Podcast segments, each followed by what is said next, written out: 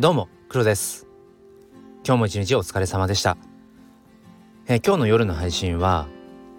他の人からしたら無意味に感じるものも自分にとっては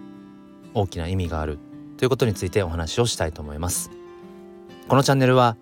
切り取った日常の一コマからより良い明日への鍵を探していくチャンネルです。本日もよろしくお願いいたします。えーということで、えー日曜日2日前に、えーコロナワクチンの3回目を接種してまあかれこれ丸2日過ぎてうんまあ副反応という副反応も特に出ずうんまあほっとねしているんですけれども、まあ、本当にこれは個人差があるようなので、まあ、僕はそのワクチン接種による副反応の、まあ、リスクよりも、えーワクチン接種をすることによって、まあ、コロナにね、えーまあ対抗する、まあ、体を、まあ、少しでも作るという方のメリットを取りました。まあ、あくまでもこれはね、えーとまあ、それぞれご自身のうんまあ体そして環境を、まあ、加味して、まあ、ワクチン接種はねあの判断をしていただければというふうに思います。えーということで、えー本題なんですけれどもあのー人からしたらすごい無意味に感じるようなことでも、えー自分にとってはすごくこう意味があるんだよってそういうことって皆さんないですかね？えっ、と例えば僕はうーんまあ休日なんかはね、えーと趣味であるカメラを持って、えーまあパシャパシャと、えーいろんなところを写真を撮っているんですけれどもえっ、と平日も、えーまあ仕事用の、えー、カバンともう一つそのカメラを入れたカバンを必ず持ってまあ仕事に行くんですね。まあ、車通勤なんですけれども、まあ、必ずその車の中の、まあ、助手席にそのカメラが入ったうんまあ肩掛けっていうのかな、まあ、ショルダーを置いてます。ただそのカバンを開けてうんカメラを使うことは基本的にないんですよね。うん、だから平日はもう本当にもう1分も惜しんで、えーまあ、仕事をこなし、えーそしてうんまあ家事や育児にというふうに毎日うんもう走り回っているんですけれども、まあ、そんな中でやっぱり平日カメラでねこう写真を撮るってことはまあできないんですね。でそれは分かってるんだけれどもでもやっぱり毎日カメラを持っていきたいんですね。っていうのはもしかしたら今日は、うん、ちょっと時間ができてでねあの昨日咲いていなかった花が突然咲いているところに出くわすかもしれないじゃないかって毎朝思うんです。今日はもしかしたらなんかねあの今こそ撮るべきだっていう瞬間に出会うかもしれないじゃないかって。もしそのあこれはもう写真に残しておきたいっていう景色瞬間に出会った時に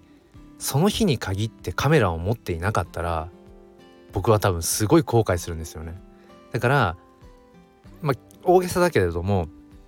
一生後悔するくらいだったらあ今日も結局、うん、カメラのシャッターは切らなかったなカバンに入れっぱなしだったなっていうそのまあいわゆる、うん、使わないお荷物になってしまうけれどもなんかねカメラを携えていたいんですよね。うん、だから本当にカメラが趣味になってから、うん、基本的にこの何て言うんでしょうこう外に出る時は必ずカメラを持ってますね。まあ、もちろんその使わない時もあるし今お話ししたように平日は持っていくけれども結局、うん、まあ一度も使わずにまた一緒に帰ってくるっていう分かってるんだけれどもで旗からしたらね そんなもうなんか絶対取れないって分かってる。取ら、うん、取る時間がない。んで鼻からその取る時間を作ってまで取ろうとまではしていないはずなのになぜ持っていくのっていう風にね多分思われると思うんですけどもなんかね僕にとってはこれが一つのなんだろうなこだわりなんでしょうね。うん、どこかで僕はその写真というものを通して、まあ、自分を表現する、うん、そういうまあ生き方というのかな、うん、それをこう好んでいるしだからいつでも手の届くところにカメラを持っていたい。なんかねそれをきっとうんなんだろうな具現化してたいんでしょうね。そうだから手の届くところにカメラがないとなんか、まあ、不安になるというのかな。何だろう。うんやっぱり結局写真って本当に瞬間を切り取るまあ言ってしまえば道具ではあるんだけれども本当にその一瞬を切り取るための、まあ、手段最高の手段かもしれませんね。うん、でそれっていうのはやっぱりその写真ってこう誠を写すって書くけれども、まあ、僕は誠を写すとは思っていなくてなんだろうな。人によって真実って違う？ん？真実事実どっちでしたっけ？人によってそう真実っていうのは人によっていくつもある。事実は一つしかない。だけれども、うん、例えばだから目の前に桜が咲いているっていうのは事実ですよね。桜が咲いている。誰が見ても桜が咲いている。でもその桜を見てうんある人にとっては悲しい思い出が重なるまあ切ない景色だっていう真実の人もいれば桜を見るとなんかこう新たな希望に胸がねこうワクワクする踊る。っていう真実の人もいるし。だから写真っていうのはそういう意味で言うと、まあ、真実を写す。まあだから合ってる？あれ？あれ？だから人の数ほどある真実を写している。うん。だからいいのか。合ってますね。あれ？今話の展開的に写真は誠を写すと違う？あでもうんあいいんですいいんです。真実と誠って何だろう？違うのかな？ちょっとごめんなさい。夜の配信はちょっとやっぱあのお酒を飲んだ上で話しているのでうんなんかふふわふわしてますね、うん、まあちょっとあのその辺りはご愛嬌ということで。うん聞いてくださっている方もお酒を引っ掛けてくださっているいればいいなと思いながら話しますね。そうだから真実は人の数ほどあったりするんだけれどもじゃあ、まあ、それはそれで一つ置いといて写真誠を写すって書くけれども誠なのかどうかっていうとちょっとまた違いますよね。だからうーん。ま、まだからここで言う誠っていうのが事実に近いニュアンスだとすれば事実を切り取るというよりもやっぱりその時自分がうーんどういう気持ちなのかどういう心情なのかっていうのが僕はね写真に現れると思うんですよね。うん、まあちょっとマニアックな話かもしれませんが何だろうそのやっぱり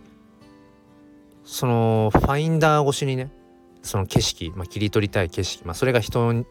であっても、えー、花や木、まあ、空であっても建物であってもそのファインダー覗き窓からこう見た時の自分のやっぱりどういうふうに世界を見ているのかどういうふうに世界を見たいのか切り取りたいのかっていうのがやっぱり無意識レベルでやっぱり写真に写り込むんですよね。それはやっぱり構図だったり、うん、被写体への距離だったりなんだろうな、まあ、細かいことを言うと露出っていうその取り込む光の量明るさ暗さとかね。